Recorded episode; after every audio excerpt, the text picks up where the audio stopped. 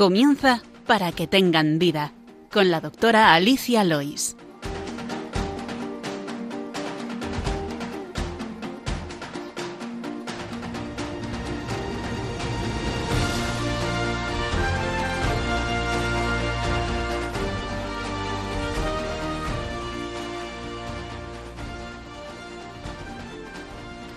Muy buenos días, queridos oyentes de Radio María, y bienvenidos al programa Para que tengan vida. Gracias por escucharnos. Rezábamos hace unos días en el himno de laudes. Hombre quisiste hacerme, no desnuda inmaterialidad de pensamiento. Carne soy, y de carne te quiero. Caridad, que viniste a mi indigencia, qué bien sabes hablar en mi dialecto. Así, sufriente, corporal, amigo, ¿cómo te entiendo? Dulce locura de misericordia, los dos de carne y hueso. Pues en este tiempo de Adviento en el que esperamos a este Dios que se ha querido hacer hombre como nosotros, sufriente, corporal, desde este rincón de la radio de la Virgen nos dedicamos a la medicina y la salud, sabiendo que a este Dios le interesa todo lo humano. Me acompaña como siempre en el control de sonido mi padre, José Luis Lois, y hoy tenemos de nuevo en el estudio la compañía del doctor Alfonso Marco, que, muy generosamente ha venido hasta aquí. Muy buenos días, Alfonso. Gracias de nuevo por tu tiempo. Alfonso es médico de familia, igual que yo, Trabajó casi 20 años en el servicio de urgencias del Hospital de Guadalajara. Otro tiempo estuvo en el de Alcalá de Henares. Cinco años fue médico del Alcobendas Rugby y tres años fue médico del Real Madrid eh, Club de Fútbol, lo cual eh, nos va a interesar mucho hoy en el programa, en el tema que vamos a tratar. Actualmente es jefe del servicio de urgencias del Hospital Universitario Sanitas La Moraleja de Madrid y profesor asociado de la Facultad de Medicina de la Universidad Francisco de Vitoria. Eh, ya nos acompañó a principio de temporada para hablar de la vacunación de la gripe y me propuso entonces el tema del que vamos a tratar hoy, que, ahora les comentamos. Empezamos con el sumario.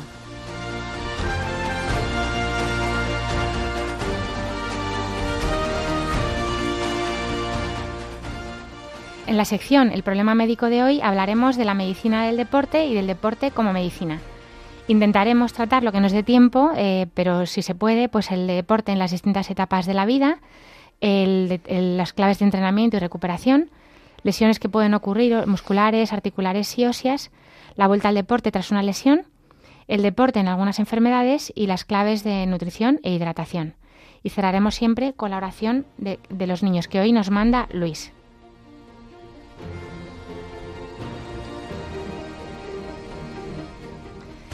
Les recordamos que tienen varias vías para contactar con nosotros. Pueden escribir sus preguntas al correo del programa, que es para que tengan vida radiomaria.es, o bien escribiéndonos una carta a la dirección de Radio María, Paseo Lanceros 2, primera planta, 28024, Madrid. También pueden pedir una grabación del programa llamando al teléfono de atención al oyente de Radio María, el 91 822 8010 y escuchar nuestros programas que están colgados en la sección de podcast en la página web de Radio María. Ahora les invitamos a que continúen la sintonía de Radio María y empezamos.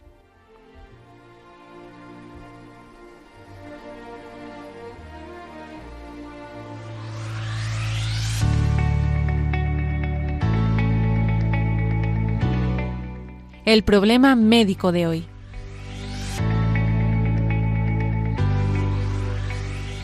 Pues hablaba con Alfonso que más que problema esto es una solución. Eh, vamos a hablar del deporte y la actividad física como, como herramienta médica, ¿no? Como, instrumento que tenemos en tantas enfermedades y para prevención también, para, para prevención de muchas. La, el último programa hablamos de la osteoporosis, por ejemplo, y hablábamos de la importancia del ejercicio eh, de impacto para prevención de esta enfermedad, pero también cuando hablamos de la esclerosis múltiple, por supuesto en la diabetes, prevención de la hipertensión en el Parkinson como, como, es una herramienta muy importante para, para mejorar pues, la, la actividad, la, la, actividad del paciente y eh, también como medicina, muchas veces como medicina. Entonces yo si quieres, Alfonso, que es un experto, médico ha sido deportivo y en tantos sitios ha trabajado en este tema, pues que es el que me propuso la, la propuesta, pues te dejo a ti que hables de lo que quieras o vamos charlando del tema porque me habías propuesto, por ejemplo, hablar del deporte según las edades, ¿no? En las distintas etapas de la vida, entre los niños, los mayores, los niños de distintas edades. Claro. O sea, yo creo que podemos hacer deporte toda la vida. Gracias a Dios se puede hacer deporte toda la vida, casi desde que nacemos hasta que ya no podemos casi ni movernos.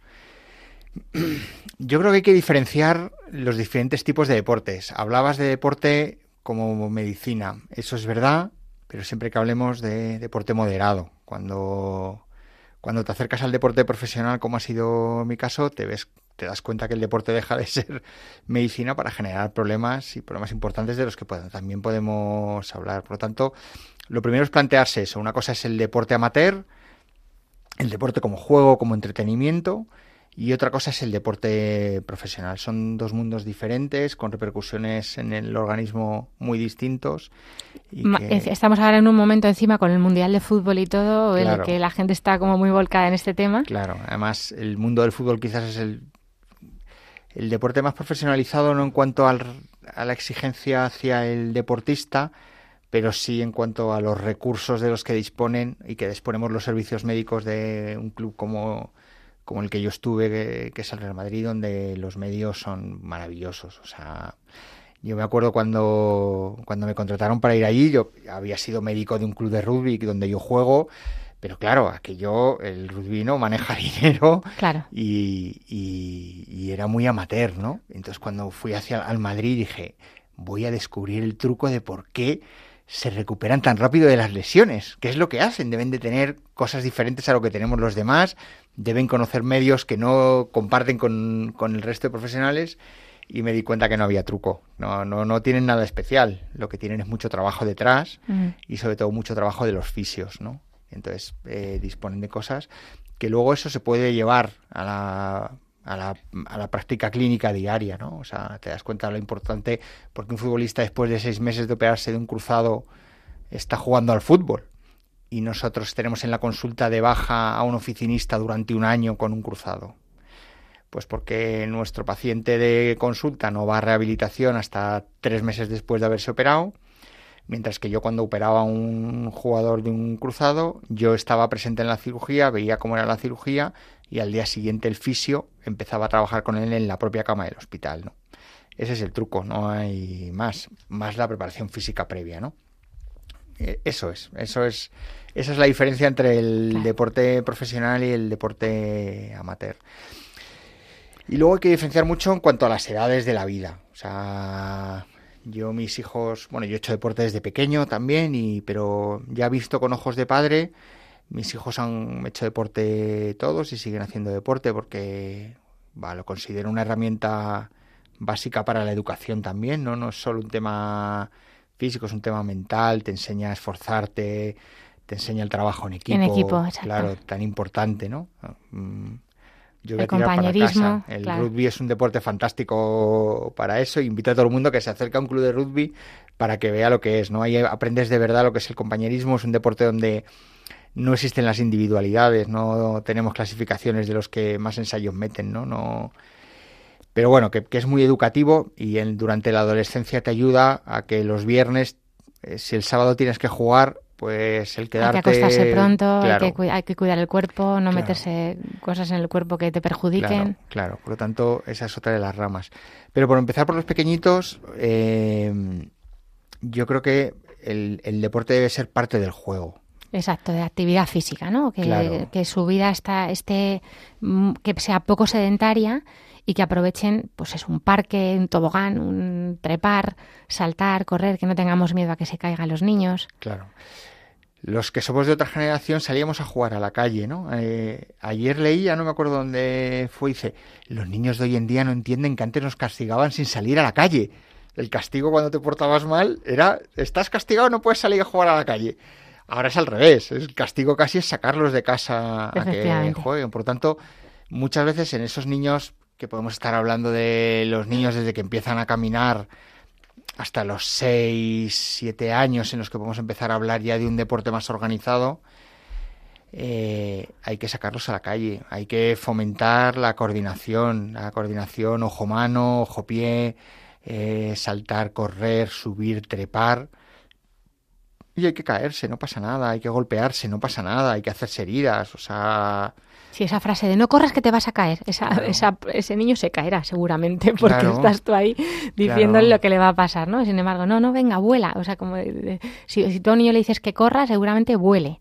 Si le dices que se va a caer, se caerá. Se caerá, claro, les Entonces hay que, hay que dejarles que, bueno, pues que se tropiecen porque eso les ayuda a su coordinación, su cerebro se desarrolla para luego también aprender más matemáticas. Es que esto muchas veces no nos damos cuenta de que ellos sepan moverse derecha, izquierda, coordinar eh, saltar, jugar, les, les va formando su pequeño cerebro mm. para otras cosas. Sí, tiene que ver luego con muchas otras eh, cosas que no es solo la parte física, tiene mucho que ver con la parte intelectual también. Y a parte intelectual, también hablábamos el otro día en el programa de la osteoporosis que en los 25 primeros años de vida es cuando se forma el hueso, el máximo de, de calcio. Entonces, estos años primeros de la vida no solamente es una nutrición, es que es muy importante que apartemos mucha pantalla, que hay demasiada, y que les dejemos jugar más. Hmm, efectivamente. Con frío, con lluvia, no pasa nada. Claro, sí, sí, no pasa nada. Sí, los niños no. Eso lo sienten de una manera.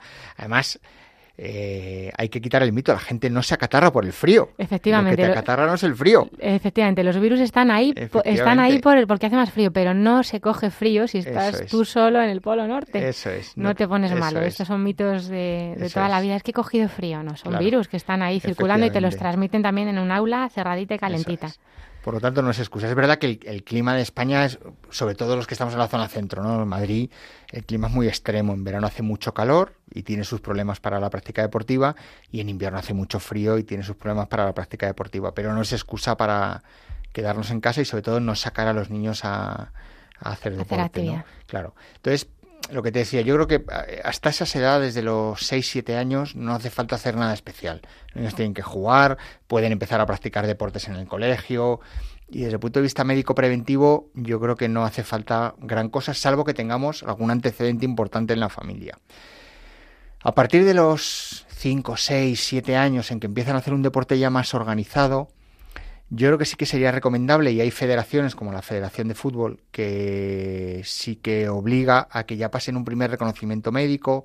No hace falta que vayan a un sitio especial, puede ser su propio pediatra, su propio médico de familia, el que les vea por primera vez, les haga un electrocardiograma y lo que te digo, si no hay antecedentes... No digas eso porque van a ir todos al centro de salud y en el, centro de salud no les van a hacer el electrocardiograma. Ya, pero es que es una pena. Es que eh, al final todos los años, si leemos las noticias, muere un niño de muerte súbita en un campo de fútbol. Claro, pero bueno, hay centros de reconocimientos médicos. Hay centros de reconocimientos médicos, sí, por supuesto. Pero, pero que hay que hacerlo. O sea, que en esa etapa de la vida, con que lo hagamos una única vez, y por supuesto si hay antecedentes en la familia de arritmias malignas, de muertes súbitas, de algo así, pues incluso hay que tomárselo con más motivo, ¿vale?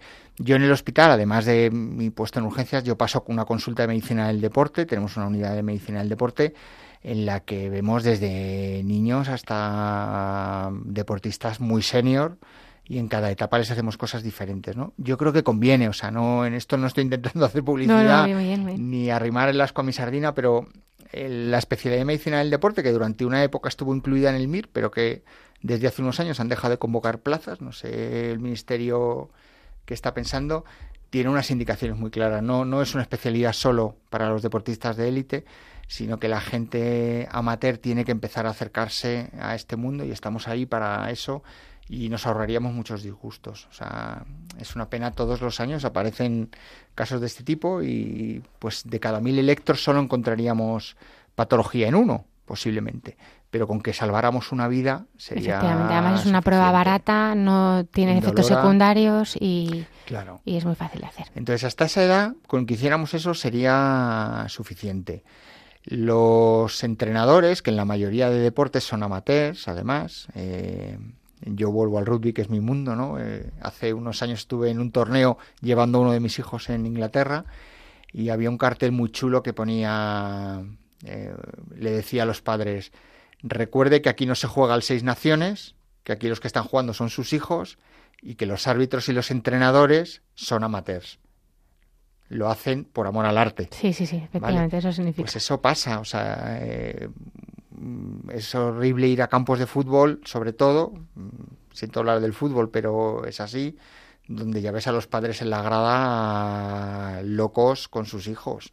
Vale, los niños van a divertirse y ese es el objetivo durante muchos años.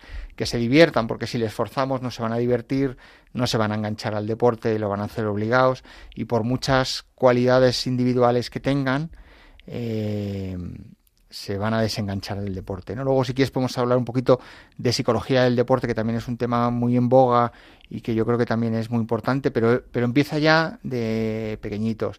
Hay que respetar al entrenador, hay que respetar al árbitro, ¿vale? Todo eso, eso es, parte educar. del deporte. Eso es educar también. Claro, es que el deporte educa. Entonces, pues... Eh, que porque tu hijo meta más canastas no va a ser mejor si él respeta, no grita. Claro, y respetar Tomamos nota aquí algunos padres muy forofos de sus hijos.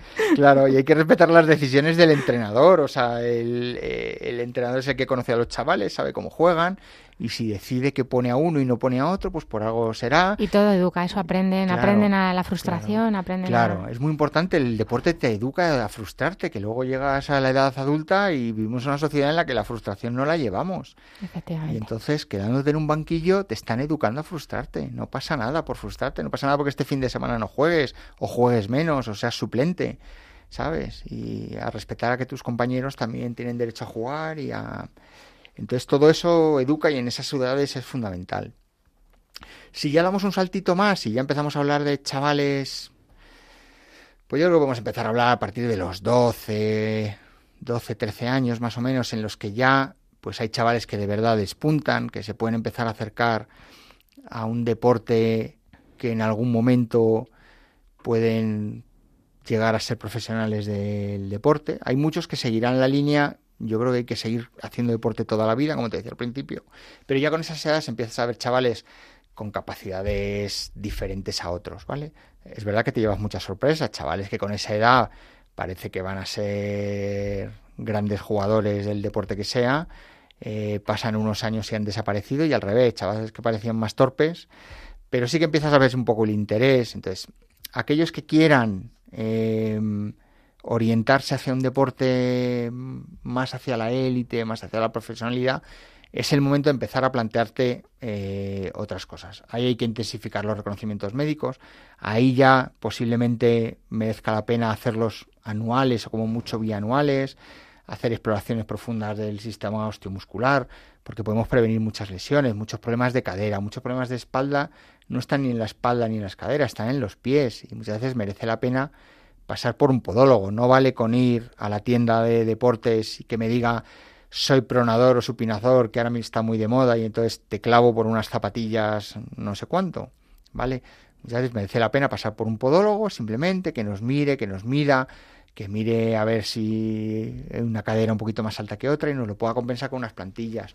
Con eso vamos a prevenir lesiones a largo plazo, lesiones musculares, pues, todos conocemos, por volver al mundo del fútbol, jugadores muy buenos técnicamente, pero que las temporadas para ellos son muy recortadas porque empiezan a tener lesiones musculares repetitivas. Pues en muchos casos son problemas que vienen de, un mal desarrollo muscular. El músculo se empieza a desarrollar, empieza a coger volumen y fuerza a partir de esa edad, de la preadolescencia y de la adolescencia si no crece como debe, si su mm, coordinación articular y muscular no es la correcta en esas etapas de la vida, ese músculo biomecánicamente funcionará mal el resto de su vida. Por lo tanto, merece la pena invertir un poco en esos chavales, ¿no? O sea, empezar a ver problemas asociados que puede haber y que, y que nos pueden ayudar a que prevengan lesiones cuando sean eh, más mayores. Lo estás contando y me estaba acordando de una de mis hijas que tenía unos dolores del gemelo crónicos, mm. fisio, tal, y al final con unas plantillas se han pasado. Se han pasado y la lleva todo el tiempo y, se la no tiene dolor. O sea, puede, puede seguir haciendo deporte porque era muy la impotencia ¿no? que la que sentía cada vez que... Claro.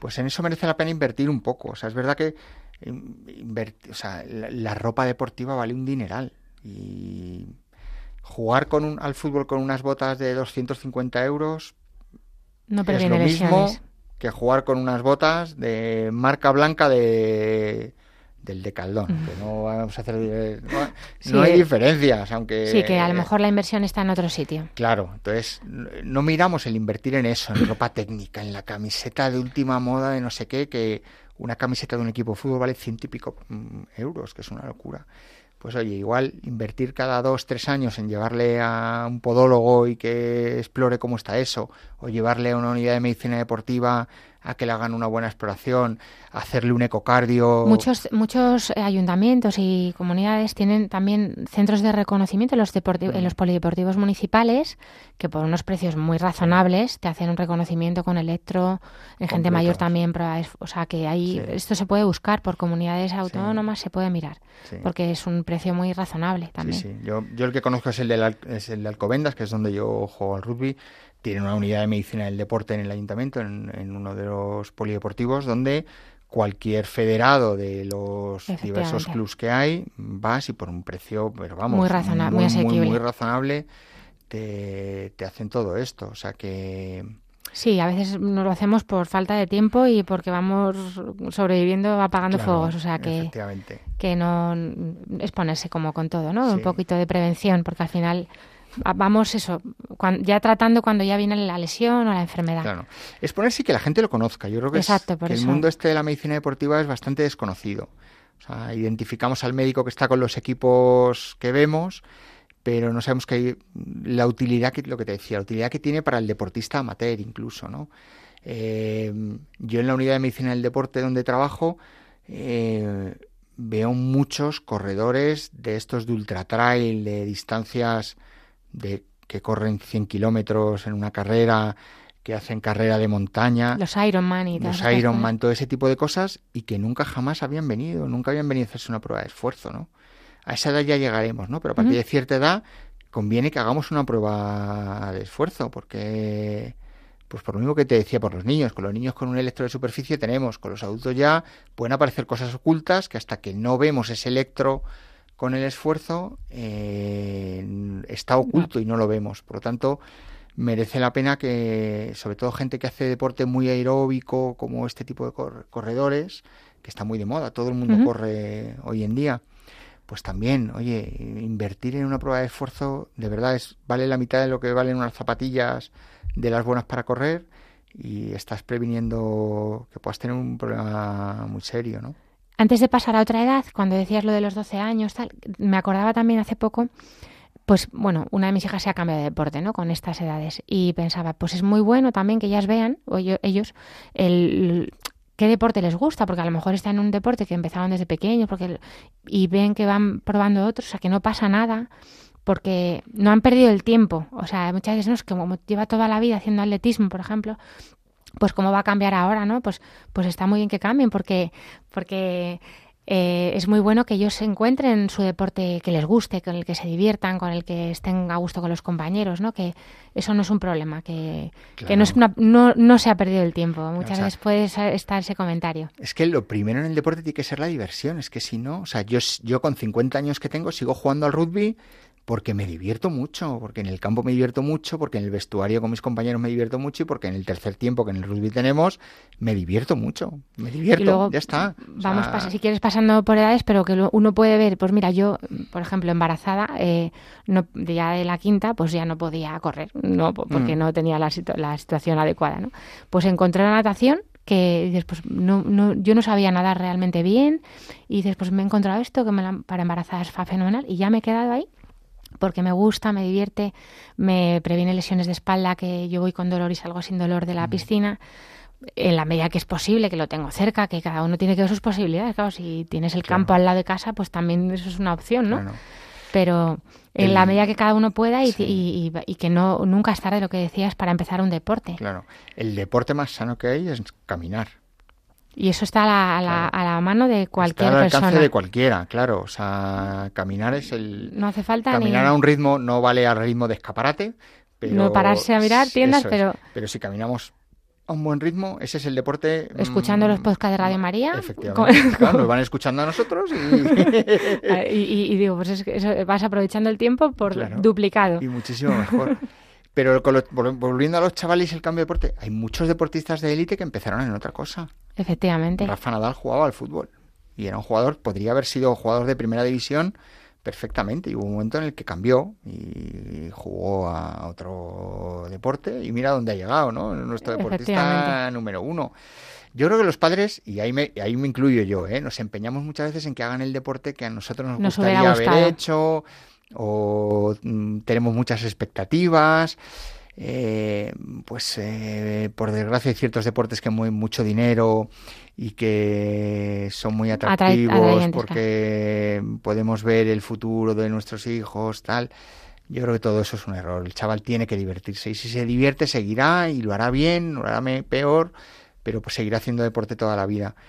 Si nos empeñamos, les empujamos, les frustramos, les prohibimos, pues yo, decía, a mí me encanta el rugby, yo juego al rugby, mis hijos han jugado a los cuatro, pero el pequeño este año, el año pasado, me dijo, oye papá, que es que quiero jugar al fútbol con mis amigos del colegio. Pues nada, hijo, deja el rugby y pásate al fútbol en el colegio. Claro, cada uno pues como la carrera y los estudios. Y... yo le veo jugar y digo, hijo, lo harías mucho mejor en otro deporte, pero lo veo que se lo pasa bien, que sonríe, que está contento con sus compañeros, ya está, no aspiro más, ¿no?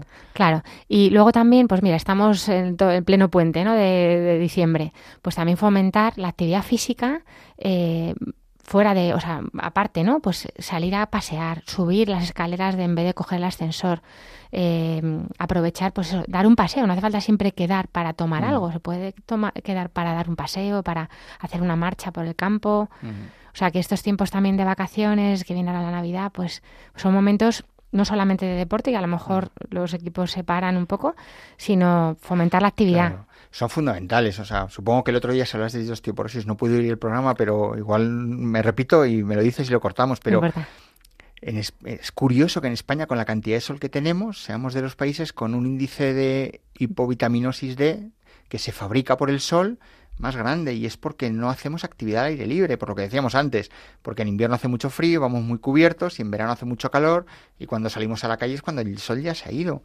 Pero es fundamental que tengamos unos niveles de vitamina D buenos y eso, lo conseguimos saliendo a la calle, caminando.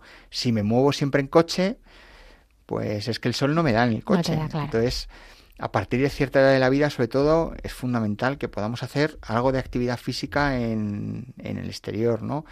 lo que fija el calcio en el hueso no es solo que tenga un buen nivel de calcio, es que tenga un buen nivel de vitamina D y que haga actividad física, que el músculo estimule el hueso. Si el músculo no estimula el hueso, el hueso no se, no, tiene sentido. Claro, por lo tanto, eh, o sea, tiene tantos beneficios que, es indiscutible, ¿no? Pero eso ahora cuando lleguemos, si quieres a... Sí, vamos con, las, con las siguientes edades, si quieres pasar a la siguiente edad. Y cuando ya pasamos a la siguiente edad, ahí ya es cuando diferenciamos claramente chavales que se van a dedicar profesionalmente al deporte, chavales a partir de los 15 o 16 años, en los deportes de élite, pues eh, en el Real Madrid, por ejemplo, los que viven en Madrid siguen viviendo con sus familias, pero ya hay muchos chavales que están en su residencia que tienen, donde los cuidan, donde les dan, además del deporte, eh, les dan una formación, les obligan a ir al colegio, les vigilan las notas. Parece que no, pero se ocupan de esas cosas también, ¿no?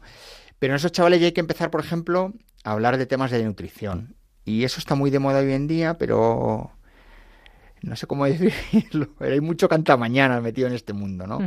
Y hay que tener cuidado porque, porque esto es un negocio también, ¿no? Entonces es cuando empezamos a hablar de suplementos, de proteínas, de un montón de cosas que de dietas raras, ¿vale? Mira, ahora que hablas esto, eh, voy a remitir a los pacientes que me he metido en la Asociación Española de Pediatría, EAPEZ, lo pueden encontrar en, internet, ponen AEPEZ o Asociación Española de Pediatría. Hay un apartado, si lo buscan, deporte, actividad física, hay muchísimos artículos y uno de ellos era eh, la pregunta, ¿no? ¿Es necesaria una dieta especial para los jóvenes deportistas? Y precisamente habla de esto, ¿no? De una dieta variada y equilibrada pero mm, que no hace falta, bueno, pues los aportes eh, calóricos un poco más para compensar el gasto extra. Pero bueno, lo que nos vas a comentar, ¿no? Que, ahí tiene mucha información también de, estos temas. Claro, es, el momento en que empiecen a aprender a comer, ¿vale? Y como regla general nos vale eh, la norma básica que para todos, ¿no? O sea, la imagen que habrá visto todo el mundo del plato dividido en tres, ¿no? Con un 50% de aporte vegetal, un tercio de hidrato de carbono y un tercio de proteína, ¿no? Eso sería lo básico para el día a día. Luego es verdad que hay que empezar a hacer ajustes en función de la actividad física que hagas, del momento del entrenamiento y del momento de la competición, ¿no?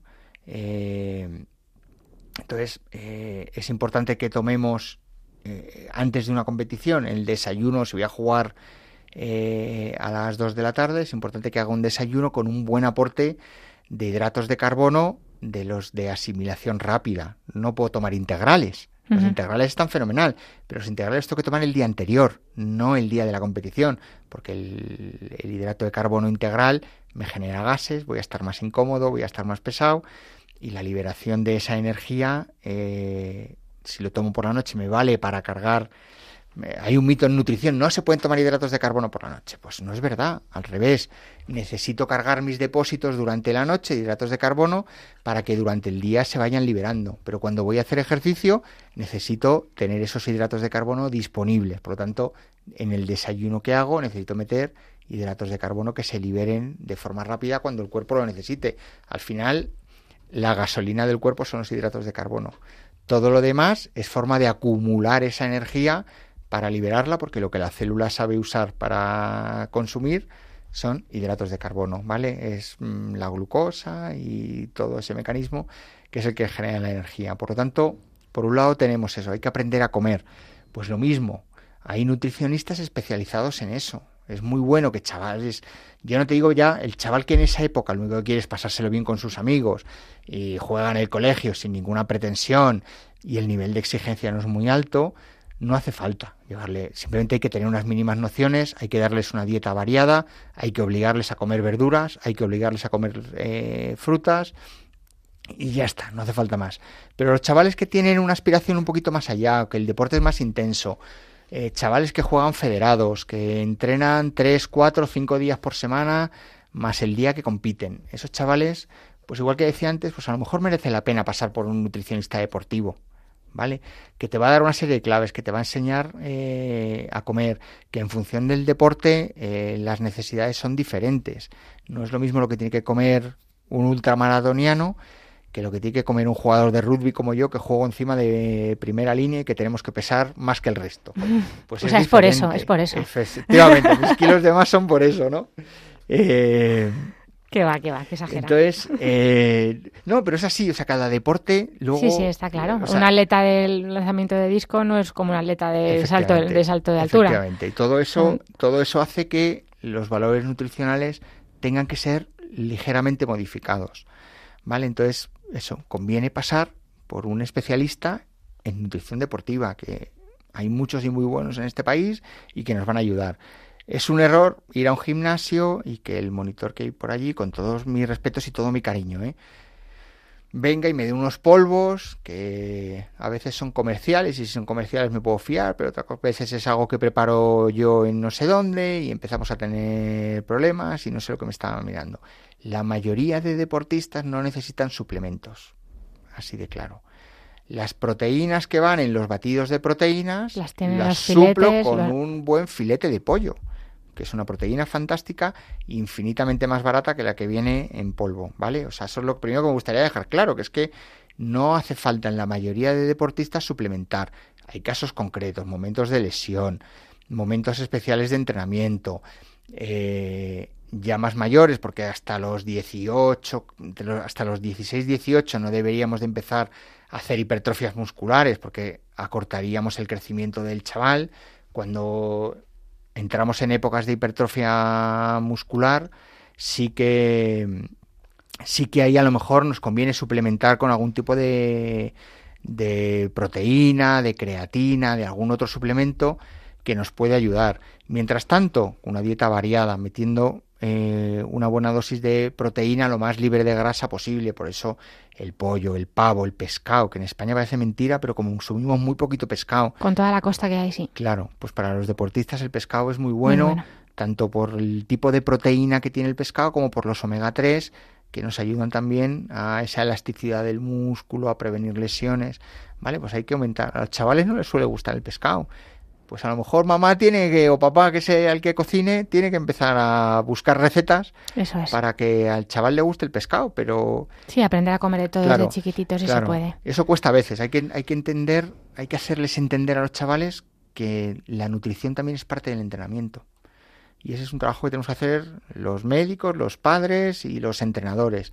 Que el entrenamiento no se acaba en el campo de deporte, que sigue casa, que sigue con la nutrición, que sigue con la hidratación, que es parte de la nutrición. Yo creo que la gente más o menos tiene grabado el que durante el ejercicio me tengo que hidratar. Pero es que si llego deshidratado, esa hidratación que hago durante el ejercicio no me vale. Hay que hidratarse previamente. Hidratarse con agua, además. Con agua. Básicamente, también lo dice la Asociación Española de Pediatría, que el agua es el mejor, la mejor hidratación para el deporte. Claro, lo que hidrata es el agua. Volvemos a lo mismo. O sea, eh, no, quiero ir contra nadie y de verdad que hay suplementos fantásticos y hay eh, sustancias que ayudan a la hidratación que están muy bien, pero que lo mismo hay que reservarlo para momentos concretos. Si me voy a correr una maratón a Málaga en julio que hace 30 grados y un 80% de humedad, pues a lo mejor me tengo que llevar unas pastillitas que se añaden al agua y que además de agua me están aportando iones, ¿vale? Pero solo en momentos muy concretos. Las bebidas energizantes, todo ese tipo de cosas las vamos a dejar en casa porque tienen una cantidad de azúcar altísima que no nos van a hacer ningún bien, porque el equilibrio que tienen de sodio, de potasio, de cloro no es el adecuado para el cuerpo humano y están muy ricas, pero no nos valen para esto. Vale. Antes de seguir, vamos a recordar a nuestros oyentes, y te lo recuerdo a ti también, que estamos en Adviento y estamos en plena campaña de Adviento y Navidad. Entonces, eh, hoy vamos a escuchar al Padre Luis Fernando de Prada, director de Radio María, que nos invita a participar en esta campaña porque Radio María, como sabéis, se sostiene con los, con los donativos de nuestros oyentes y para que podamos seguir escuchando programas como este, pues, pues hace falta que nos echen una mano. Así que escuchamos al Padre Luis Fernando.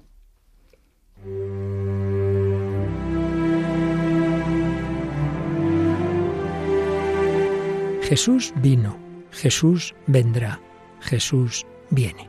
Vino al seno de María Inmaculada.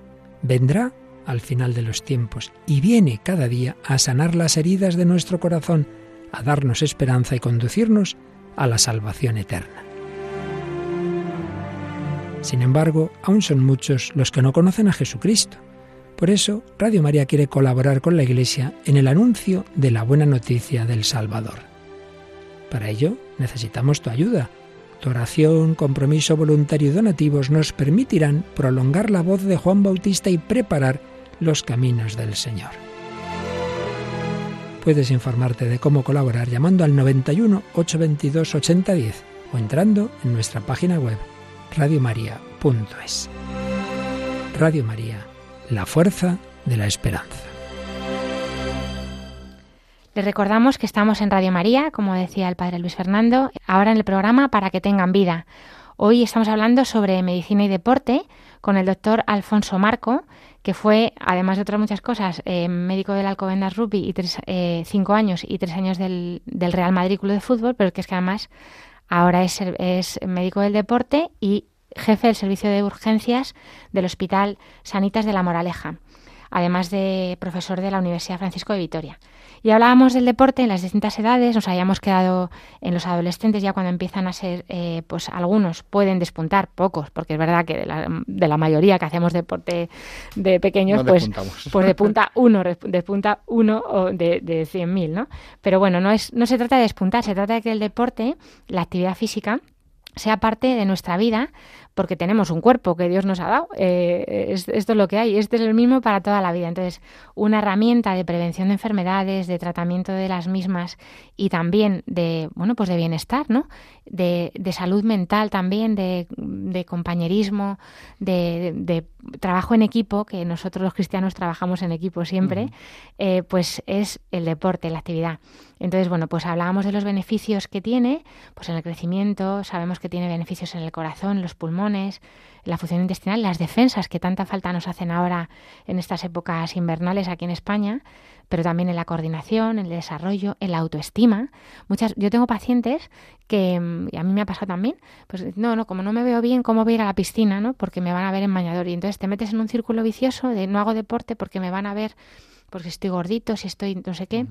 Y entonces, eh, mira, lánzate a hacer deporte y tu cuerpo eh, irá respondiendo también, ¿no? Y, te irás sintiendo mejor, más ágil, más fuerte. Te, y bueno, pues hay enfermedades, por supuesto, la bronquitis crónica que hemos hablado también en este programa, cómo, cómo beneficia ese pulmón el ejercicio, ¿no? La necesidad de, entrar al aire. Y estamos hablando de salud presente y salud futura, como decíamos, en la prevención. Y si quieres, seguimos con las actividades. Ya un poco lo vamos a acercar más a nuestros oyentes, que seguramente no sean ninguno deportista profesional, eh, pero que bueno, pues que también les, les estamos con este programa invitando a que se animen a pues a subir eh, por la escalera en vez del ascensor, a que cojan unas zapatillas que pueden ser las que tengan por casa y se pongan a caminar todos los días, un poquito, media horita, paso ligero, que se tenga que cansar un poco, que les falte un poquito el aire para, para favorecer ese corazón que solo tenemos uno, como digo. Yo creo que has dicho más eh, algo muy importante y es la conexión de el deporte con la salud mental. Hablábamos de la psicología. Me, ibas a decir la psicología. sí, te iba, a decir que, que, una rama que cada vez eh, usamos más es el tema de la psicología deportiva. O sea, muchos jugadores deportistas de élite eh, recurren a ella. Pero por no volver al tema profesional. Em, Para las depresiones, les decimos, haz ejercicio. Claro, o sea. cada vez tenemos más demostrado cuál es la relación entre cerebro y cuerpo. O sea, no son dos entes eh, aparte. O sea, sabemos cómo haciendo deporte se liberan endorfinas, se libera oxitocina. Que, libera, que producen bienestar. Claro, son las hormonas del bienestar, de la felicidad, Y, es, y es así. Pero ya no solo eso, es que si sales a hacer deporte al exterior, sobre todo, estás en contacto con la naturaleza. Ves cosas bonitas, ves belleza, ves gente, te relacionas. Porque hay mucha gente que vive sola y que no sale de casa o que solo sale de casa a la compra pues con que salga a dar un paseo, mm, pasee por el parque, voy a ver a la gente que pasea al perro, voy a encontrar con otras personas que están paseando, pues me puede valer para hacer relaciones sociales. Para encontrarse con las personas. Claro, para encontrarme con las personas, para empezar a hablar. Eh, si voy a un centro a hacer... O sea, antes hablábamos de los ayuntamientos, pues yo creo que es una cosa que ha evolucionado mucho y que hay que agradecer a los ayuntamientos. Por, precio muy razonable, bueno, la gente mayor. El Ayuntamiento de Madrid tiene eh, centros deportivos fantásticos, por un precio muy razonable, muy bien dotados, con buenos profesionales que te pueden orientar y a los que puedes ir con cualquier edad. Y es un sitio donde me encuentro con gente, donde hablo con gente, con personas diferentes, con intereses distintos. ¿Vale? Por lo tanto, no es solo el bienestar que me produce físicamente, que es indiscutible, o sea, nadie lo puede discutir, tenga la edad que tenga, el deporte es sano y es bueno, pero la labor que tiene para nuestra cabeza en una sociedad como la que vivimos ahora tan individual, donde no nos encontramos con, nadie, donde la compra la hacemos por internet, es que ya no vamos ni a la compra. Ni a la compra siquiera, ¿Sabes? Es que eso hablamos antes, el ritmo de paseo de escaparate no es el ideal. Ya no hay escaparate, lo miras en un móvil. Claro, es que ahora ya me meto en una plataforma de compra y ni siquiera salgo a comprar. Ya ni siquiera voy al supermercado, tal, no hablo con el tendero, no hablo con el pescadero, no hablo con el carnicero, ¿no? Bueno, pues una salida para todo eso es, eh, es el deporte, es animar a la gente a que, a que se mueva, a que salga. Y animar, sobre todo pienso en las personas mayores que les puede dar más pereza, ¿no? Pues ahí tenemos que estar los más jóvenes para animar a nuestros padres Miramos a tu padre. Miramos a mi padre en el control. Bueno, tu padre es un tío muy activo, ¿eh? por lo que le conozco. Pero, pero hay que moverse, hay que, moverse, hay que dejar el coche, hay que salir a jugar con los nietos al parque. El golf, eh, el golf. El golf, ese es otro de mis deportes. Y lo bueno del golf es que puedes jugar toda la vida. Efectivamente, para gente mayor también. Sí, sí, sí. Yo juego con gente mayor que me da unas palizas que no te puedes imaginar. Pero es un deporte muy sano, ¿eh? Y es un deporte donde haces ejercicio de verdad. Jugar un campo de golf de 18 hoyos son 5 horas caminando, ¿eh? Yo soy muy fan de la natación, es que a mí me encanta porque me, ya te digo, yo voy a nadar con, con, dolor, de espalda y salgo sin dolor. Y veo ahí a la gente mayor y además te encuentras en el vestuario, charlas con las personas mayores, con, mm. las, con otras mamás que tienen a sus bebés mm. que van a embarazadas. El deporte en agua es fantástico. Y es una maravilla. Es eh, para todo el mundo que tenga o sea, no podemos relacionar dolor de espalda y natación porque hay que saber nadar. No, no, sí, sí. Eh, por ejemplo, con unas indicaciones que te puedan dar. Claro. el mejor estilo para el dolor de espalda y natación es nadar a espalda, que la gente habitualmente no nada a espalda. Pero cualquier tipo de deporte, el aquagym, todo ese tipo de actividades en agua, para gente sobre todo mayor, con problemas articulares, con artrosis, Eh, Efectivamente, no es que ya no puedo porque me duele todo, pues ahí tienes el agua. Busca un sitio donde pueda hacer deporte en agua. Eso es. En el deporte profesional, uno de los trucos que se usan, como hablábamos antes, para la recuperación, es la recuperación en agua. Toda la readaptación que se hace hasta que pueden saltar a un campo, la hacemos mucha metidos en agua porque quitas el traumatismo articular. Pues venga, todos los que nos oyen que tienen problemas de artrosis, el agua es un sitio fantástico. De hecho, o sea, para recuperación de lesiones, que también me habías comentado, aunque en otro día hablaremos si no da tiempo, pero yo le digo a mis pacientes, mira, si no está roto el hueso, hay que mover. Hay que mover mm, que puede doler un poco, o sea, bueno, el hueso a veces hay que hacer un tiempo de reposo, ¿no? Pero por ejemplo, si te tienes que operar de una rodilla el menisco, ese músculo de alrededor hay que fortalecerlo porque si no, después de la operación va a ser mucho más complicado. Entonces, eh, hacer ejercicio, fortalecer.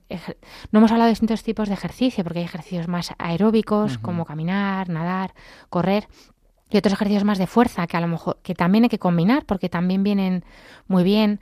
Mucha gente que nos está oyendo tendrá lesiones de hombro, tendinitis del hombro que es tan frecuente, pues ahí enseguida hay que mover, aunque mm. duela porque y eso nos van a mandar ejercicios si nos lo dicen bien no solo es antiinflamatorio que eso de hecho cuanto menos mejor. Sobre todo a ciertas edades que mucha gente tiene hipertensión y insuficiencia renal no puede tomar eh, antiinflamatorios sino que tiene que empezar a mover. Y eso pues ayuda mucho también el ejercicio como prevención y como tratamiento. Efectivamente. Lo que hablabas de las cirugías eh, vamos a rehabilitación después de operarnos, deberíamos de ir antes. Antes de operarnos. Deberíamos de ir antes, o sea, no es lo mismo operarte de una rodilla que luego vas a requerir dos semanas de inmovilización o tres teniendo un cuádriceps muy potenciado que, teniendo un cuádriceps de mierda, en cuanto estés inmovilizado lo vas a perder y la recuperación después va a ser mucho más lenta, mucho más dolorosa, pero todo eso, cierta culpa tenemos los médicos también, ¿eh? que que es verdad que en la carrera de este tema no, nos hablamos mucho, nada. Hablamos mucho de la traumatología, pero desde otro punto de vista quirúrgico y, y, de diagnóstico y demás, pero pero yo creo que es un tema que debemos de insistir en las facultades. Eh... Trabajar mucho la fisioterapia, ¿no? que, esto, esto ayuda mucho, el ejercicio. Yo, he aprendido muchísimo de los fisioterapeutas con los que he trabajado. yo estoy segura que si tuviera un fisio a mi lado en la consulta, no, no mandaría la mitad de, ni la mitad de tratamientos ni bajas que tengo que hacer. Yo muchas veces mando a los pacientes a fisioterapia y digo, no le mando al fisioterapeuta para que le dé masaje, que es con lo que la gente asocia al fisioterapeuta. No, no, le mando para que le enseñe ejercicios.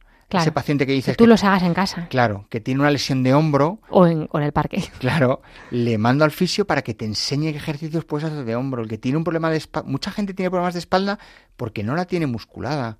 Yo tengo una hernia de disco dorsal. Eh, en la época en la que no juego al rugby y mi musculatura se pierde, tengo muchos más dolores de espalda que en la época en que estoy en plena temporada, y mira que el rugby no es el deporte más recomendable para la espalda, pero hace que muscule mi espalda, le da estabilidad y por tanto la hernia deja de darme la lata. Tenemos que predicar con el ejemplo. Eh, y mm, porque decimos, ¿cuánto ejercicio tienen que hacer mis hijos, no? Bueno, una cosa importantísima, que yo me pongo muy nerviosa. Eh, en exámenes no dejan a fulanita ir a deporte porque tiene que estudiar. Digo, madre mía. Un error. Error, error grandísimo. O sea, el niño que va estudiando todo el curso puede seguir yendo al deporte en época de exámenes porque le va a venir bien. Y si no estudia el resto del curso va a dar igual. Que va a dar igual. En el último momento no se recupera. Y, y, y sobre todo, lo que eso le despeja, le deja luego dormir bien, porque favorece, el, por supuesto, el sueño. ¿Cuántos problemas de insomnio tenemos en gente que no hace ejercicio? Mm. Porque no está cansado del cuerpo, ¿no?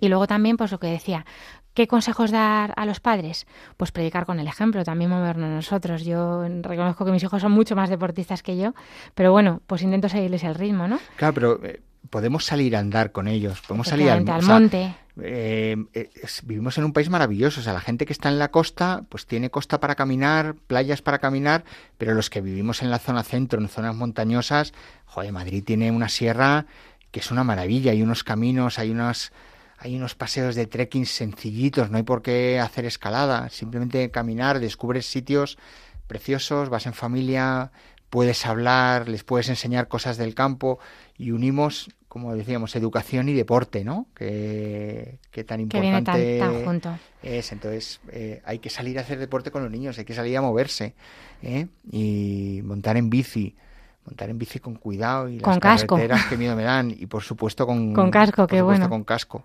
Sí, Eso yo creo que eso ya se ha impuesto, ¿no? Que sí, un poco sí, pero bueno, no descuidarnos, ¿no? O sea, que ellos también lo vean en nosotros, por ejemplo, o sea, digo, porque que se predica con el ejemplo, Sí. que es, pues, es mejor el patinete incluso también. Mm. Pero bueno, bueno, vamos a acabar, porque es que esto da muchísimo. No nos ha dado tiempo a hablar de todo lo que nos hubiera gustado, pero es que el tiempo de la radio es eh, muy rápido, pasa Sí, más sí. rápido que la normal.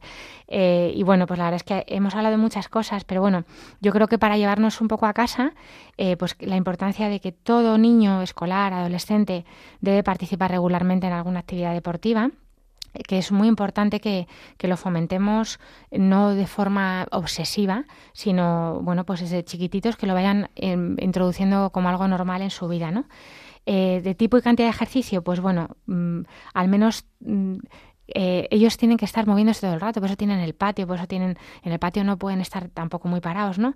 Pero al menos se recomienda 60 minutos diarios de ejercicio físico, que no tiene que ser todo seguido, pero entre unas cosas y otras, eh, mm, bueno, pues limitar pantallas, limitar eh, sedentarismos y que los padres también eh, participen en actividades.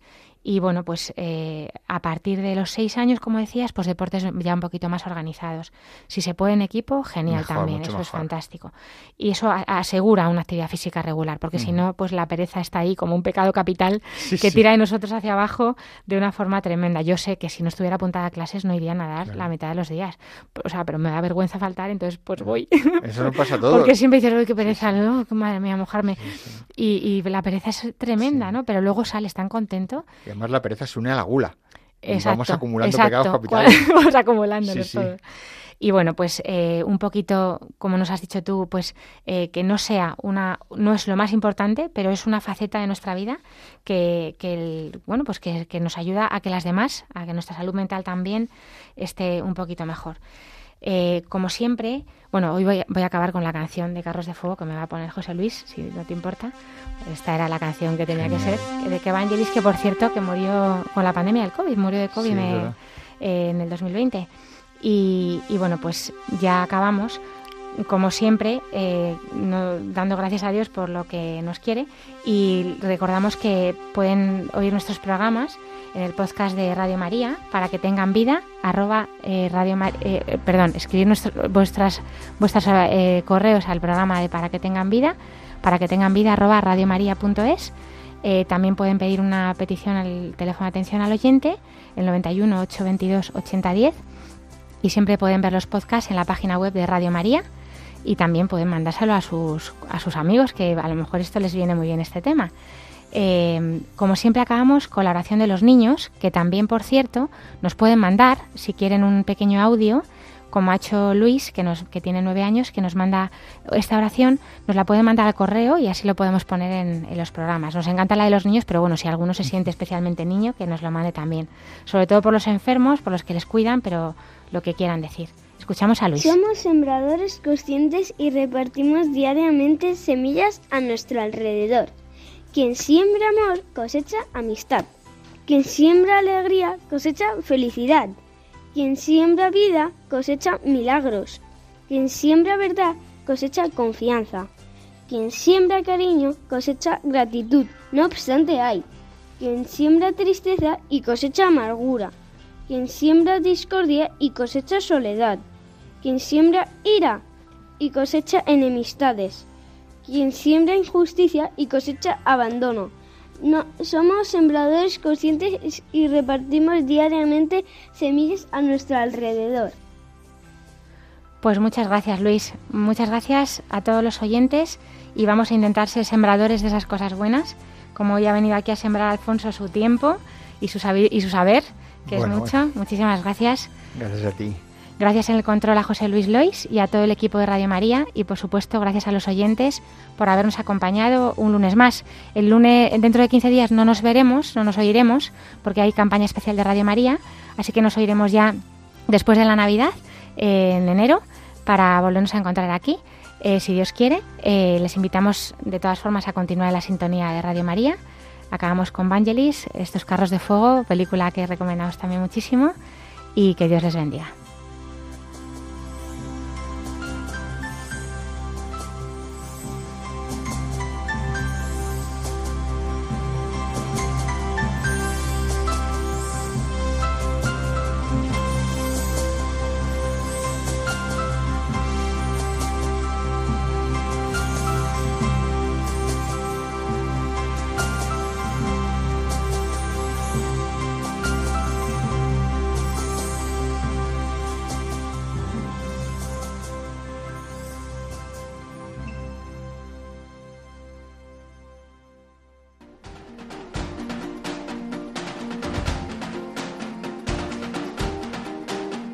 Así concluye Para que tengan vida con la doctora Alicia Lois.